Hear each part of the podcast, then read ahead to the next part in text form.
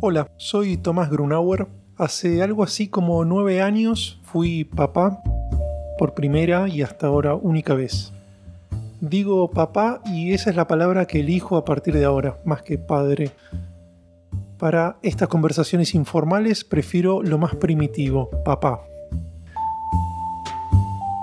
Se me ocurrió que sería interesante invitar a charlar a otros varones, papás, para que me cuenten cómo viene siendo su historia. Quiero aclarar por si hace falta que yo no sé qué es ser papá, lo voy descubriendo sobre la marcha, porque es algo que cambia todo el tiempo. Casi podría asegurar que cada día descubro en mi hijo distintas necesidades y en mí nuevas responsabilidades. Me gusta la idea de intercambiar esa experiencia con otros papás en la misma situación. Si algo puedo decir sobre ser papá es que es lo más divertido, profundo y genuino que me pasa, y lo que más me interpela en la vida. Sí, también puede ser bastante angustiante por momentos, pero ¿quién nos quita lo bailado y lo sentido? Ojalá que en estos episodios nos podamos acercar un poco a algunos de los misterios de la paternidad y que, haciéndolo, también abonemos el terreno para nuevos misterios. Y también ojalá que hablando de ser papá me encuentre hablándole a mi papá, a los papás de mi familia y a los de mi generación. Yo no soy psicólogo ni pediatra, soy comediante de stand-up. Si tengo que nombrar un título formal, el que tengo es de realizador de cine. Pero también puedo decir que de un modo no profesional soy cocinero, músico, aficionado a las plantas, a los gatos, lector, astrólogo, cinéfilo, oyente de podcasts y jugador de ping pong. Dicho esto, dense por bienvenidos todos, todas y todes los que quieran sumarse a estos ensayos sobre la paternidad que empiezan así. El invitado de el episodio de hoy de PA es Pedro Mairal. Estoy en la casa de Pedro Mairal ahora. Para el que no lo conoce, Pedro es un escritor argentino de novelas, cuentos, crónicas, poesía. Su, su, novela Una noche con Sabrina Love ganó el premio Clarín en 1998 y fue llevada al cine en el 2000. Publicó las novelas El año del desierto, Salvatierra, el Gran Surubí, que es una novela escrita en, sonetos, y la última novela hasta ahora publicada es La Uruguaya, de 2016. Tiene dos libros de poesía, Tigre como los pájaros y Consumidor Final, uno de crónicas que se llama Maniobras de Evasión, y una recopilación de columnas publicadas en, el diario Perfil llamada El Equilibrio. El que lo conoce todo esto ya lo sabe, pero bueno, si alguien no lo conoce y no leyó nada de Pedro, le sugiero que, o ya mismo cuando termine este episodio vaya a una biblioteca o una librería y saque alguno de los libros de Pedro, vaya a leer La Uruguaya, por ejemplo, que es de un disfrute absoluto. Lo mismo que Tigre como los pájaros, que es el, lo primero que leí de él, o Sabrina Lob, o Salvatierra, o los pornosonetos, que son todos textos inteligentísimos y de una manera de observar la realidad y contarla muy elegante, cruda y graciosa a la vez. Actualmente, además de todo eso, hace un show de canciones con otro escritor, con Rafael Otegui, en un show que se llama Pensé que era viernes, que fui a, fui a ver hace un par de semanas y está buenísimo. Lo recomiendo mucho. Bueno, dicho todo esto, hola. ¿Cómo estás, Bien, muy bien. Quería empezar el libro de, que escribiste que se llama El Equilibrio. Tiene una particularidad porque además de estar ahí las columnas que vos publicás en perfil, está ilustrado por tu hijo, Francisco, y está prologado por tu papá. Y quería preguntarte cómo surge la motivación de hacer un libro así. Mira, yo tenía las columnas escritas que escribía, eh, se publicaban los sábados en perfil y ya creo que tenía, no sé cuántas tenía, pero había trabajado cinco años haciendo eso las iba publicando a veces, además las publicaciones en el diario, yo las mantenía un poco en el, en el blog, las que salían más más legibles, ¿no? Y que aguantaban mejor el tiempo, porque a veces hay cosas muy coyunturales que se vuelven noticia vieja, ¿no? En, muy poco tiempo. Pero las cosas que tenían más que ver con, por ejemplo, la paternidad eh, o con cuestiones como de época, de, costumbres, de nuevas tecnologías, que, que, no, que no envejecían tan rápido, digamos, que eran textos que se mantenían más en el tiempo, las iba colgando en el blog, las mantenía y eh, en un momento Santiago Liach me propone hacer un libro con las columnas. En la editorial Garrincha, Que, no existe más. Una especie de editorial cooperativa. Un, un, proyecto interesante. Entonces, bueno, juntamos las más legibles de todas esas columnas que había hecho en cinco años. Las que se mantuvieron mejor, digamos, que tenían además ciertos, ciertos ejes temáticos, ¿no? Y en un momento yo creo que mi amistad con Santiago Liach y con, Santiago Vega, con Washington Cucurto, alias Washington Cucurto, me ayudó un poco a integrar a los hijos. Yo veía que Santiago Liach los llevaba a los hijos a las lecturas, ¿viste? Mm, hacían cosas, hacía cosas con ellos, ¿viste? los integraba a su vida mm. de escritor. Eh, Cucurto también, ¿viste? metía, por momentos hacía dibujar a la hija, algunos de sus libros de poemas. ¿no? Entonces yo ahí, viendo que mi hijo Francisco dibujaba también, le propuse. En ese momento, eh, no sé bien cuándo salió el libro, pero ponerle que él tendría 9, 10 años. Y para un chico de esa edad dibujaba muy bien. Entonces le propuse que hiciera las ilustraciones. Cada cinco columnas más o menos elegíamos una de esas cinco y él eh, que tuviera alguna imagen, digamos, como para retratar, y él las dibujaba. Por ejemplo, hay una columna sobre una entrevista en la que se mete una mosca en una, entrevista de Obama, ¿no? Que Obama termina matando la mosca de un manotazo. Y entonces eh, Francisco dibujó una mosca, una gran mosca. Después hay otra columna que es sobre, bueno, cómo le enseñé a andar en bici, ponele. Sí, esa es la que se llama El Equilibrio. Claro, que le da título al libro y él hizo un dibujo de eso. Entonces, bueno, así fuimos pensando en los dibujos. Y después eh, yo le quería dedicar el libro a, mi papá, ya que estamos con la palabra papá. Y quedaba medio, viste, quedaba como medio desbalanceado, algo quedaba un poco mal. Entonces se me ocurrió, ¿por qué no le pido a él que haga el prólogo? Y ahí es como que se equilibró todo, ¿viste? Entonces está el prólogo de él, del abuelo, digamos, el libro mío y los dibujos de mi hijo. incluso me parece que mi viejo menciona a su padre en el prólogo, sin decir el nombre, pero lo menciona. Entonces es como que quedaron cuatro generaciones de golpe en un libro, ¿no? Y, él, y, papá se sorprende mucho de eso, es lo que me llamó mucho la atención. Primero que está muy bien escrito el prólogo. Y después que él se sorprende mucho de la diferencia con los hijos. Mm. Dice, ¿cómo puede salir un hijo tan diferente a mí? Claro. Y lo agradece eso al final. Y lo agradece, sí, sí, sí. Entonces, eh, eso me parece muy interesante, ¿no? Eh, el libro un poco termina retratando eso, digamos que esta continuidad padres e hijos, en realidad sale gente distinta. Vos les enseñás cosas a tus hijos, pero después está lo que ellos hacen. Claro. Entonces, bueno, eso, eso me, resultó muy atractivo y, el permiso para hacer eso, que quizá en una editorial muy grande no lo hubiera tenido, me lo dio, me lo habilitó de alguna manera los Santiagos, me lo habilitaron, ¿no? Eh, Verlos a ellos. Sí, que con, una actividad con los hijos más, más integrada a su, a su tarea y un poco más hippie, digamos, menos solemne, ¿viste? Porque claro, un editorial grande te hubiera dicho, no, bueno, los dibujos están bien, pero eh, queremos un dibujante profesional, ¿no? Claro. O incluso la idea de que lo, te prologue tu padre. Hay siempre en lo familiar hay una cuota un poquito em, como despectiva, ¿no? Como bueno, como lo terminó siendo un tío. ¿Viste, ¿Viste que hay una cosa como si fuera un favor? Claro. Em, cuando en realidad yo creo que hay, hay un valor agregado en eso, ¿no? Pero bueno, es discutible. ¿Y el proceso de, de esas ilustraciones que, que hizo tu hijo Francisco, cómo fue? ¿Vos le leías el texto, él lo leía, él sugería o vos le sugerías? Me parece que fue todas esas cosas. Eh, él, leyó, eh, no, creo que haya leído todas, pero yo a mí se me ocurrían algunas imágenes de algunas y les decía, bueno, lee estas a ver qué se te ocurre. Eh, algunas cosas por las sugería yo. Por ejemplo, hay una columna que es sobre el destino de media docena de huevos.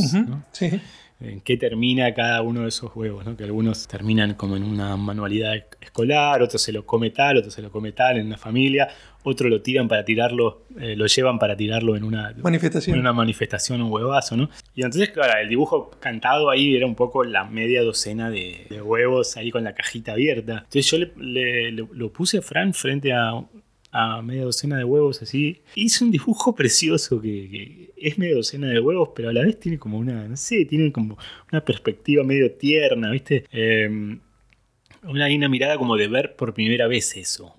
Claro a alguien que por primera vez se pone a mirar un objeto así con la mirada que te obliga el dibujo. Viste que a veces no sabes cómo es algo hasta que lo tratás de dibujar.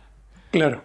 Así que bueno, eso fue un poco el proceso. Y, Santiago eh, Leach incluso le pagó. ¿no? Fue, fue su primer trabajo pago. Muy bien. Y él negoció un poco el, la, el caché. Sí, sí. Estuvo, estuvo muy bien. La verdad que fue, fue lindísimo eh, laburar así juntos, ¿no? ¿Y esto fue hace cuántos años? Empecé a escribir en el 2008 eh, las columnas y debo haber dejado de escribir en 2013. Eh, si fueron cinco años, sí, esta, esta 2013 eh, salió. Mira, hace exactamente en junio de 2013. Son hace seis años salió este libro, ¿no? ¿Ahora cuántos tiene Francisco? y Fran cumplió 18. 18. Sí, y está, está haciendo ilustración. Ah.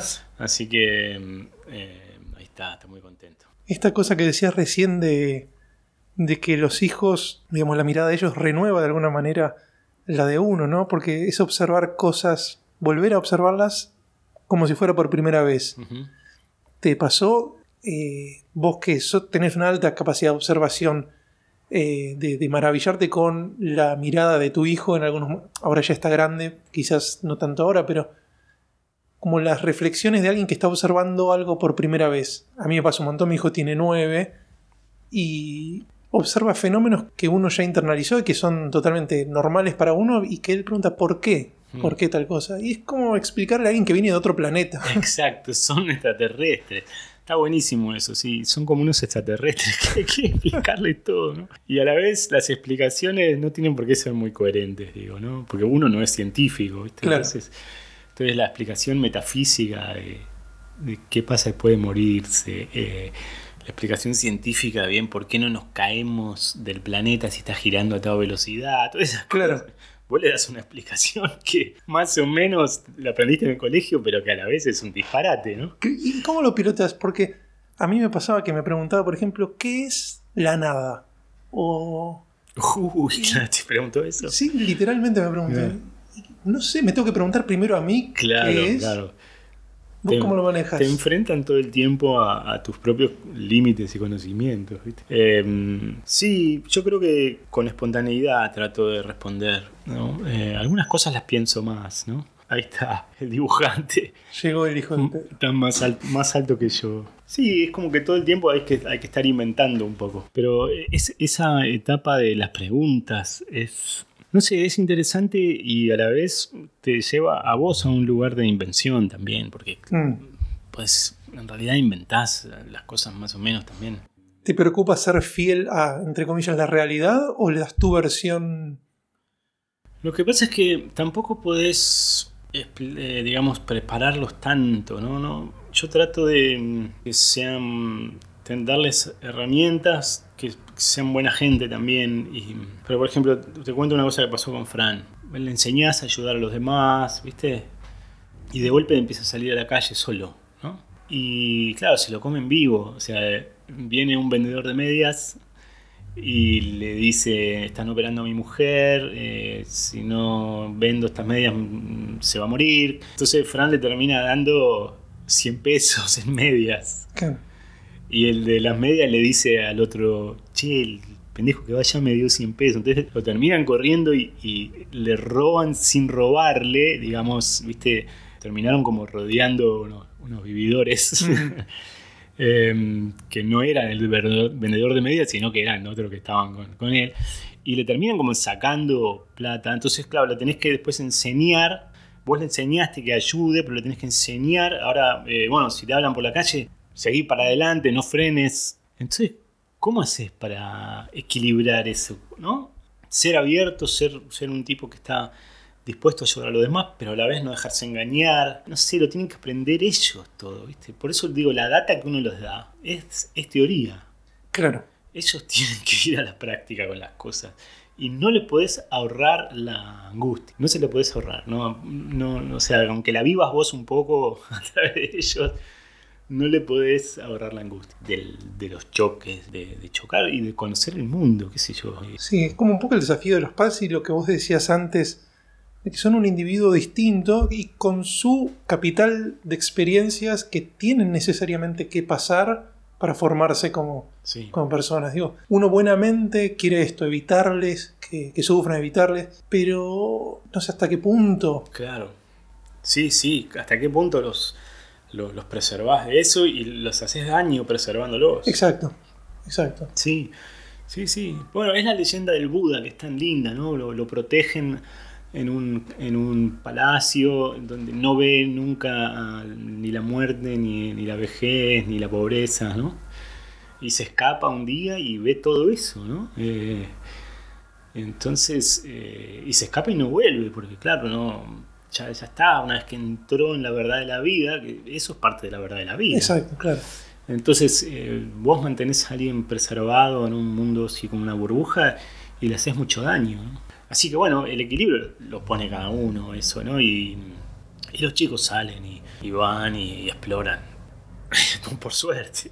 Así como uno, uno mismo hizo eso, ¿no? Siempre los, los bordes de los lugares te gusta saltarlos por arriba, ¿no? Sí. ¿Te acordás cómo era tu vida antes de ser papá? Qué buena pregunta. Vos sabés que a mí me cuesta mucho pensarme a mí mismo antes de haber empezado a escribir, por ejemplo, y también antes de haber eh, empezado a, a, ser padre, ¿no? Yo creo que, no sé, hay, algo muy traumático en el hecho de ser padre, eh, pero no tanto en el sentido del sufrimiento en sí, que sí lo hay, como en el sentido de huella, de quedas modificado cerebralmente a partir de que sos padre o, una mujer es madre. De golpe hay una... Mm, hay un... Esto que, por ejemplo, Samantha Schweblin lo llama distancia del rescate, ¿no? Esa, eh, esa percepción de los peligros alrededor eh, y también de mantener a alguien con vida. Que eso, o sea, esa responsabilidad te queda, te queda, ¿no? Y te modifica, hay una parte que te modifica cerebralmente. Por eso me cuesta un poco pensarme antes de eso. Me da la sensación de que tenía como un, yo tenía como unas... Tendría que mirar lo que escribí antes de tener hijos, ¿no? Pero me, me parece que yo ya tenía una mirada de saber, conocer mi propia mortalidad antes de que de que nazca Fran, ¿no? Eso no me lo dio el nacimiento de él. Mm. Cierta sensación de, lo, de, que se, puede acabar la vida en cualquier momento, eso ya lo tenía, ¿no? No sé bien qué me, o sea, cómo, cómo era yo antes de eso, antes de, de, tenerlo, de tenerlo a Fran. Y ahora tengo una hija de seis años, ¿no? Y no sé, los hijos te modifican mucho pero es muy difícil pensarte hacia atrás, me parece. Que es como tratar de recordar cómo era uno antes de saber leer. Claro, sí, sí, como es imposible porque una vez que aprendiste a leer le empezaste a poner palabras a eso, ¿no? Viste que, por ejemplo, a veces vos tenés eh, eh, cierta expectativa sobre un lugar donde vas a ir y de algún modo lo prefigurás en tu cabeza. Mm. Después vas y esa prefiguración se borra, ¿no? Es muy difícil eh, reconstruir cómo te imaginabas el lugar una vez que estás ahí. Y me da la sensación de que es un poco eso, como yo lo que me imaginaba sobre, sobre la paternidad no me lo acuerdo porque sí me, parecía que yo no iba a poder, claro, eso, eso, esas fantasías de yo no voy a poder ser padre, de tener esa responsabilidad. Y además esa, esa esclavitud de estar todo el tiempo cuidándolo, ¿no? Eh, y después sucede y estás. Pero claro, es difícil pensarse hacia atrás, ¿no?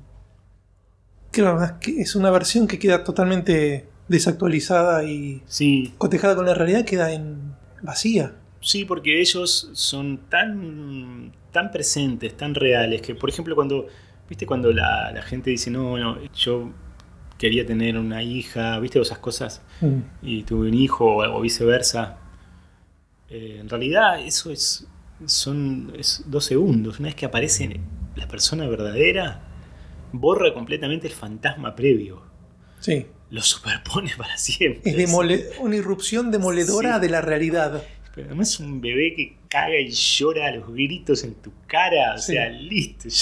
Ya, más real que eso no hay. No existe. No hay nada más real que, que, estar cambiando los pañales de un bebé y tenerlo, ¿viste? Se superpone completamente. Borra, borra lo previo, lo que te habías imaginado, los, deseos incluso, las fantasías, ¿no? Y te meten en una sincro, en una especie de en una, en una forma del tiempo que tiene que ver con ellos, con sus necesidades, con sus ciclos de sueño, de hambre, de, ¿viste? Eh, y listo, eso, y ahí está, empieza un poco lo traumático, digo, ¿no? Eh, lo, traumático bueno.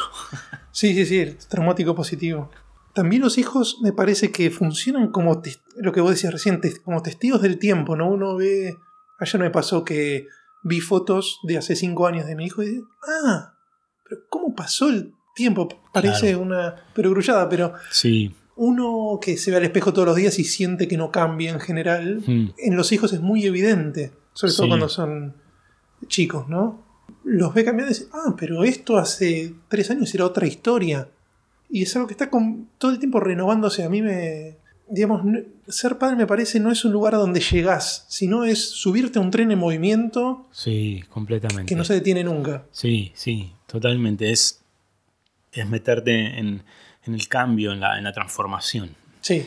Es meterte en la transformación y ser testigo de eso en la medida que los ves crecer y ves cómo van aprendiendo cosas y van cambiando etapas y cuando te acostumbraste al pañal tenés que acostumbrarte a la otra etapa nueva y cuando todavía no hablan y después empiezan a hablar, entonces cada etapa te vas como vos mismo te van transformando vos porque te van pidiendo cosas distintas, ¿no? Eso es alucinante y a la vez te destruyen, ¿no? Y, te destruyen, de vuelta lo digo, para bien, digo, destruyen tu, tu costado más em, egocéntrico y, ñañoso, ¿viste? El, mañoso que, quiere tener las cositas ordenadas, llegan y rompen todo. Claro. Y, te, te, tiran toda la estantería abajo y eso te hace mucho bien, sobre todo si, si estás para mí, toda actividad creativa, eh, los hijos te obligan, te, obligan a romper todo, tirar todo abajo, a volver a construirlo, construirlo a cada rato con ellos. Y hay, un movimiento de fichas que me parece que es muy positivo para, para los creativos, para la gente creativa y después para la gente en general también. ¿no? Mm. Me da la sensación de que te actualizan con la época, ¿no? Y yo veo que a veces eh, hay gente que se va como quedando en su, en su época, ¿viste? Su época en la que la pasó bien y brilló y qué sé yo, eso se va quedando atrás y no, y no, tiran las cosas y quedan como congelados en un momento que se va yendo en una especie de movimiento de glaciar muy lento. Se van con su época y se terminan muriendo, ¿no? Los hijos te obligan a tirar todo y empezar de vuelta y eh, qué sé yo, empezás a conocer los dibujitos animados de esta época, por ejemplo. claro. no, te quedás en... Yo me hubiera quedado en la Pantera Rosa, ponele. Claro. ahora conozco unos dibujitos animados nuevos y, y, vas conociendo nada, la cultura popular de otra manera también, ¿viste? Los cantantes, o sea, hay, hay algo de ahí de muerte y renovación con los hijos que tiene que ver un poco con esto que decías de, ser testigos de, la transformación de ellos. Sos testigo y sos parte de esa transformación. Claro. Y te pone en evidencia también, ¿no?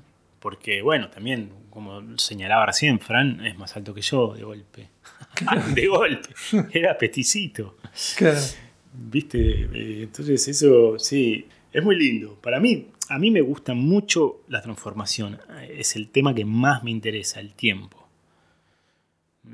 literariamente digo, Me fascina, me fascina ver fotos antiguas de Buenos Aires y compararlas con la actualidad, todo lo que es la transformación de la vida cotidiana de la gente, em, la transformación de los cuerpos, la transformación de la geografía, esa especie de aceleración del tiempo me fascina. No sé por qué me, produce como una, no sé, un gran goce ver eso como si uno le pudiera poner fast forward a, a la vida, ¿no? Eh, Como esos time-lapse que... exacto, de, de cielos y geografías o de cosas pudriéndose o naciendo, flores floreciendo de golpe, todo eso, ese time-lapse, ¿no? La poesía de Neruda a veces toca un poco eso, ¿no? Tiene esa, esa cosa cíclica de destrucción y nacimiento. Y los hijos te vinculan con eso todo el tiempo, todo el tiempo, todo el tiempo, ¿no? Y de golpe no entran en la ropa que tenían. Eso es muy fuerte. Y vas a comprar zapatillas nuevas, ¿no? Eh, y son cosas que suceden en tu cara, ¿viste? Golpe despiertan un día y tienen la, na- la nariz más, grande, le tienen la voz distinta, ¿viste? Su- sucede muy rápido. No sé si te pasa a vos, pero a mí me, me- me pasó y me pasa que tiendo como a fijar momentos, esto que decías de la ropa, una remera que en una especie de fantasía yo creía que le iba a entrar siempre. Claro, no, no. Y ahora se la pone y le llega hasta el codo nomás. Sí, sí. La manga larga le llega hasta el codo. ¿Qué No, pasó? no, es, un, es un platal. Hay que Claro. estar gastando guita todo el tiempo, ¿no? Bueno, lo bueno de las, de las familias y los primos y eso que se van pasando ropa, ¿viste? Y van Sí. como creciendo de ropa en ropa. Claro. Eh, pero si no, claro, es un, es un dineral en zapatillas y cosas, ¿viste? Que de golpe decís que no te crezca Que no más. el jamás. pie. Y va a seguir pasando. Uniformes de colegio, de todo, ¿no? ¿Y qué, qué actividades, qué actividades compartís con Francisco y en qué cosas no te encontrás con él? Decís, no, está en una frecuencia que yo esta no, no puedo acceder. Mira, me parece que la música nos une mucho y mm, la literatura también. Eh, pero vamos a veces a recitales, a escuchar, a escuchar bandas, ¿viste? Fuimos a escuchar a Café Tacuba, a, a Cuarteto de Nos, a Drexler. Eh, músicos que mm, a veces escuchábamos en el auto, ¿viste? Y nada, son una familiaridad, ¿viste? Con, con las letras y demás. Entonces, ir a ver en vivo eso. Y eso es una, me parece una gran comunicación con él. Eh, no me encuentro con él para nada en el costado así más virtual de, de los juegos que juegas, por ejemplo. Mm. No, no sé bien. Es- y entiendo que es un gran porcentaje de su personalidad que no conozco. De hecho, a veces lo escucho jugar en red, Sí. en inglés, Ah, y, y tiene como una personalidad que en inglés que no le conozco bien. Eso es muy sorprendente, ¿eh? como que me asusta, lo, ¿viste? lo escucho putear en inglés y, y decir, hey you guys, motherfucker, no sé qué, ¿viste? Como está jugando con unos chicos de otros países en red. Eh, no sé bien cuáles son los juegos, pero se divierten, ¿viste? Se divierten y son juegos medio colaborativos. Y, y entiendo que esos son amigos reales. O sea, yo los tomo como amigos virtuales, pero no, para él son amigos de verdad, aunque no estén físicamente cerca. Eso es muy curioso. Digamos, mi generación consideraría que eso es como ¿viste? una especie de, de amistad epistolar, ¿viste? no sé cómo explicarlo. pen pal. Sí, no, no, para él es- son, son amigos de verdad y se angustia cuando les pasa algo y sabe la, la vida cotidiana de ellos y todo. ¿Te mantiene contacto fuera del ámbito del juego, tipo Yo, mails yo o creo que sí, porque. No, porque juegan con el Skype abierto. Ah, Entonces eh, es como una ventana que está abierta ahí, ¿viste? No, claro. Es como si fuera WhatsApp y email todo junto, digamos. Es una ventana abierta donde el audio pasa. Claro. Eh, no sé visualmente cuánto se conocen, pero bueno, eh, eso, a eso voy. Es como una- un mundo que no, que no conozco bien y que a la vez me parece que no sé cómo hacer para conocerlo, ni, ni, ni sé si me corresponde a mí meterme mucho ahí, ¿no? ¿Y de algún modo ejerces un monitoreo más o menos lejano sobre eso? O... No, le, le- le advierto cosas, ¿no? De, de los peligros. Mm, de cosas que he visto así de, de extorsiones y cuestiones así de online.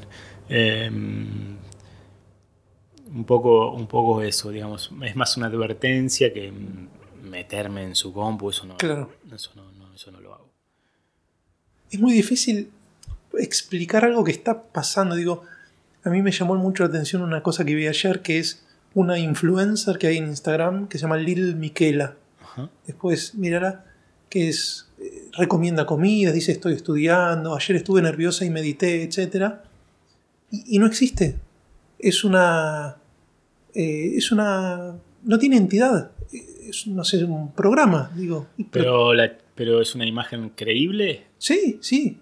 Humana, digo, se nota la textura que no es piel, pero digo, eh, antropomórfica perfecta. ¿Se mueve mucho o está sentada diciendo una cosa nueva? Se mueve, habla, te ¿Camina? muestra, te, muestra, te muestra como una cámara subjetiva, como miralo, me estoy comiendo este tofu. Ah, o sea que no es una filmación, sino que es una, una especie de dibujo animado, pero muy bueno.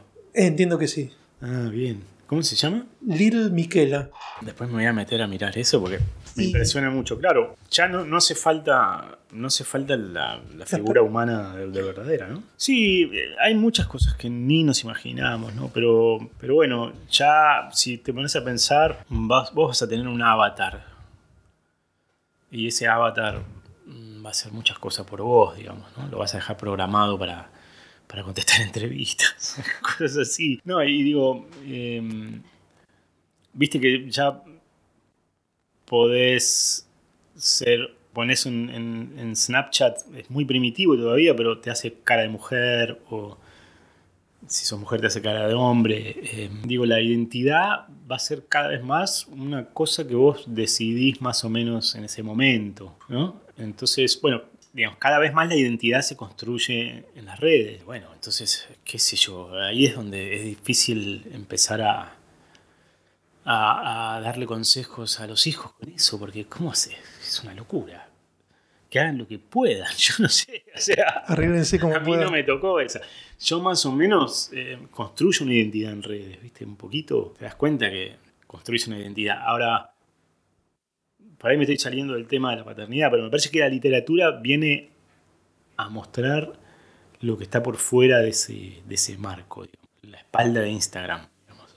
Mm, Esa es la literatura, lo que, no, lo que no te animaste a mostrar en Instagram. el lado B.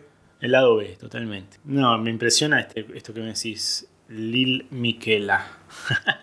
¿Tu hijo lee lo que escribís? ¿Lo más actual? No, no mucho. No, no. Por suerte no, no, se, no se preocupa mucho con esa. A lo mejor me leyó y no me dice, pero no, no le interesa mucho por suerte. No, no, no, no tiene una especie de admiración así eh, literaria por su padre.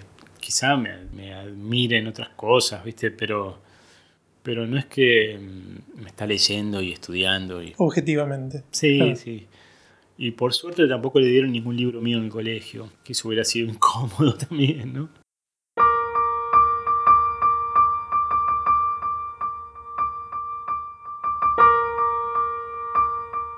El equilibrio. Cuando le propone a su hijo enseñarle a andar en bicicleta, el hijo le dice, mejor cuando sea adolescente, pa. Como padre le parece que ese es uno de sus deberes. Tenés que aprender a andar en bici, es como aprender a nadar. Al principio te costó, pero después pudiste y no te olvidaste más. Pero al hijo no lo convence el argumento. Para un chico de departamento, la bicicleta no presenta demasiados atractivos. No puede salir solo, no puede dar la vuelta a la manzana, no hay bandas de amigos que andan juntos pedaleando, jugando carreras. Igual el padre compra la bicicleta y ahí queda un tiempo como una máquina rara que estorba en el lavadero. El hijo la mira como si fuera un invento de otra época, un aparato un poco absurdo ideado por Da Vinci. Él juega en la PlayStation al BMX, Bicycle Motocross, unos especies de saltos ornamentales pero en bicicleta.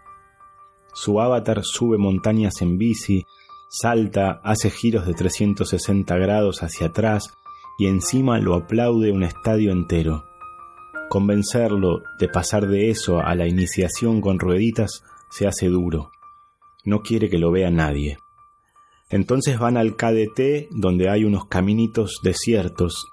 El chico pedalea humillado por la realidad no virtual, enojadísimo con la torpeza de ese aparato casi ortopédico que oscila de una ruedita a otra. Prueban sacando las rueditas. No hay forma. Se cae hacia un costado.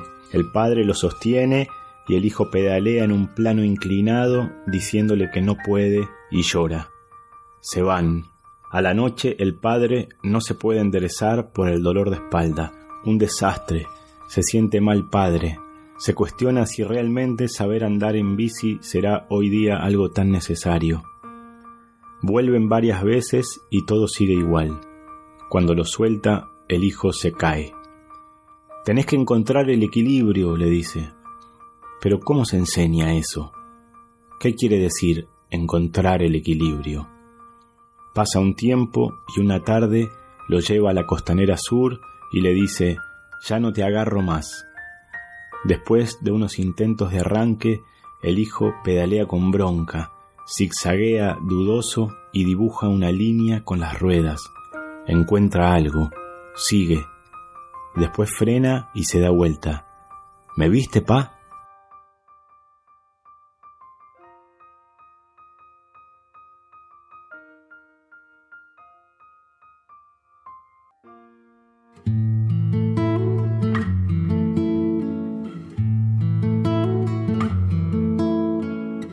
Gracias por habernos acompañado en este episodio de PA Ensayos sobre la Paternidad. Este podcast lo hacemos en la producción general y en las entrevistas Tomás Grunauer, en la producción ejecutiva Andy Cuquier. La música original es de Nicolás Diab y queremos agradecerles especialmente por el apoyo a este proyecto a Nacho Arana y a Crista Bernasconi además diseñó el logo del podcast. Si tienen comentarios para dejarnos, pueden hacerlo a través de un mail que es pa.ensayos.gmail.com. Hasta la próxima.